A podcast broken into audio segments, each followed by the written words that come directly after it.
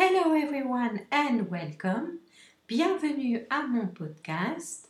Je suis Lara et je suis la créatrice de apprendre l'anglais rapidement.fr. Aujourd'hui, je vais vous montrer comment demander des informations touristiques en anglais et connaître 20 noms d'endroits en ville en anglais.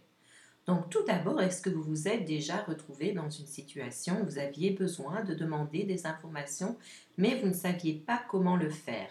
Et vous manquez de vocabulaire. Donc ceci va y remédier. Premièrement, pour demander des informations, il faut poser la bonne question et la meilleure question est Where is the nearest? Répétez après moi. Where is the nearest? Cela veut dire où est le la plus proche. Where is the nearest? C'est nearest l'utilisation du superlatif en anglais.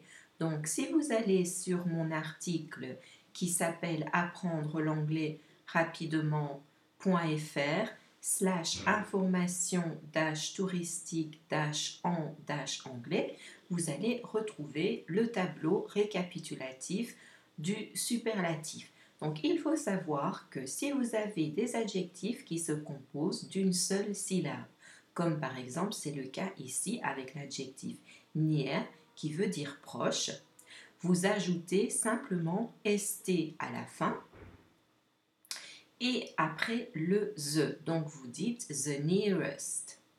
Vous ajoutez, pardon, est puisqu'il y a un petit e. Maintenant, si vous avez un adjectif qui se termine par deux syllabes et qui finissent par y, par exemple sunny, qui veut dire ensoleillé. Là, le Y se transforme en I et vous rajoutez toujours EST. Donc, par exemple, the sunniest.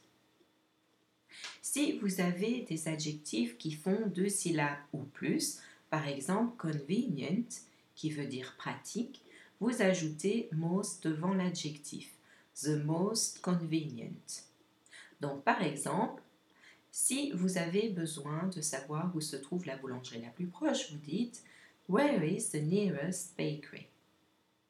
Si vous avez besoin de savoir quel est l'endroit le plus ensoleillé, par exemple pour déposer votre tente, vous allez dire Where is the sunniest area? Si vous avez besoin de savoir quel chemin est le plus pratique pour aller à la gare, vous allez demander Which way to the station is the most convenient. Maintenant, regardons un peu 20 endroits de ville pour demander des informations. Donc, premièrement, bakery, la boulangerie. News agent, le tabac. News agent, c'est là où vous allez donc chercher vos cigarettes, mais aussi tout ce qui est les journaux. C'est pour ça qu'il y a le mot news dedans. Train station, la gare. ATM machine, le distributeur de billets. Bank, la banque. Supermarket, le supermarché. Nous allons les répéter après.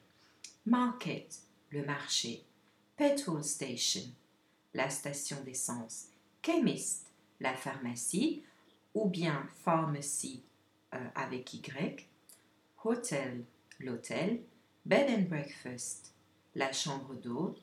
Funfair, la foire. Cinéma, le cinéma museum, le musée, bus stop, l'arrêt de bus, le bureau de poste, c'est post office, electric charging station, la borne de rechargement électrique, campervan service station, l'aire de camping-car, restaurant, le restaurant, campsite, le camping.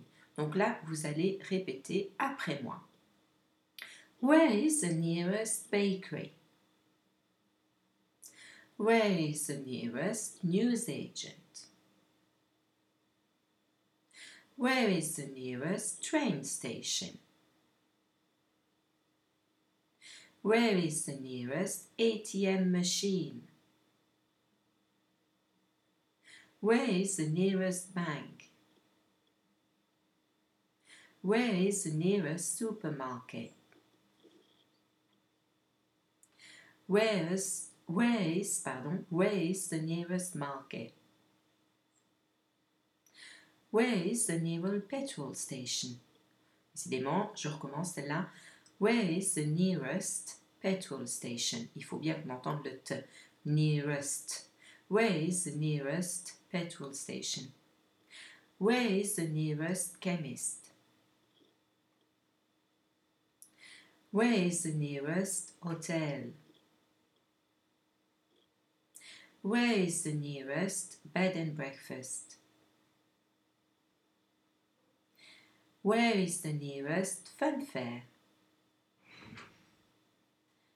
Where is the nearest cinema? Where is the nearest museum? Where is the nearest bus stop? Where is the nearest post office? Where is the nearest electric charging station? Where is the nearest campervan service station? Where is the nearest restaurant? Where is the nearest campsite?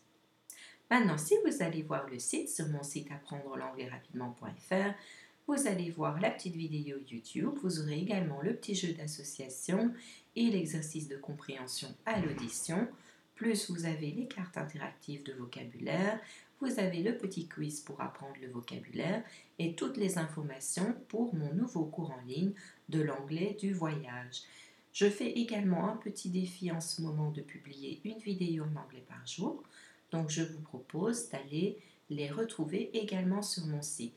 Donc j'espère que ce petit article vous aura été utile et je vous souhaite une très bonne journée. Happy English Learning. Bye bye.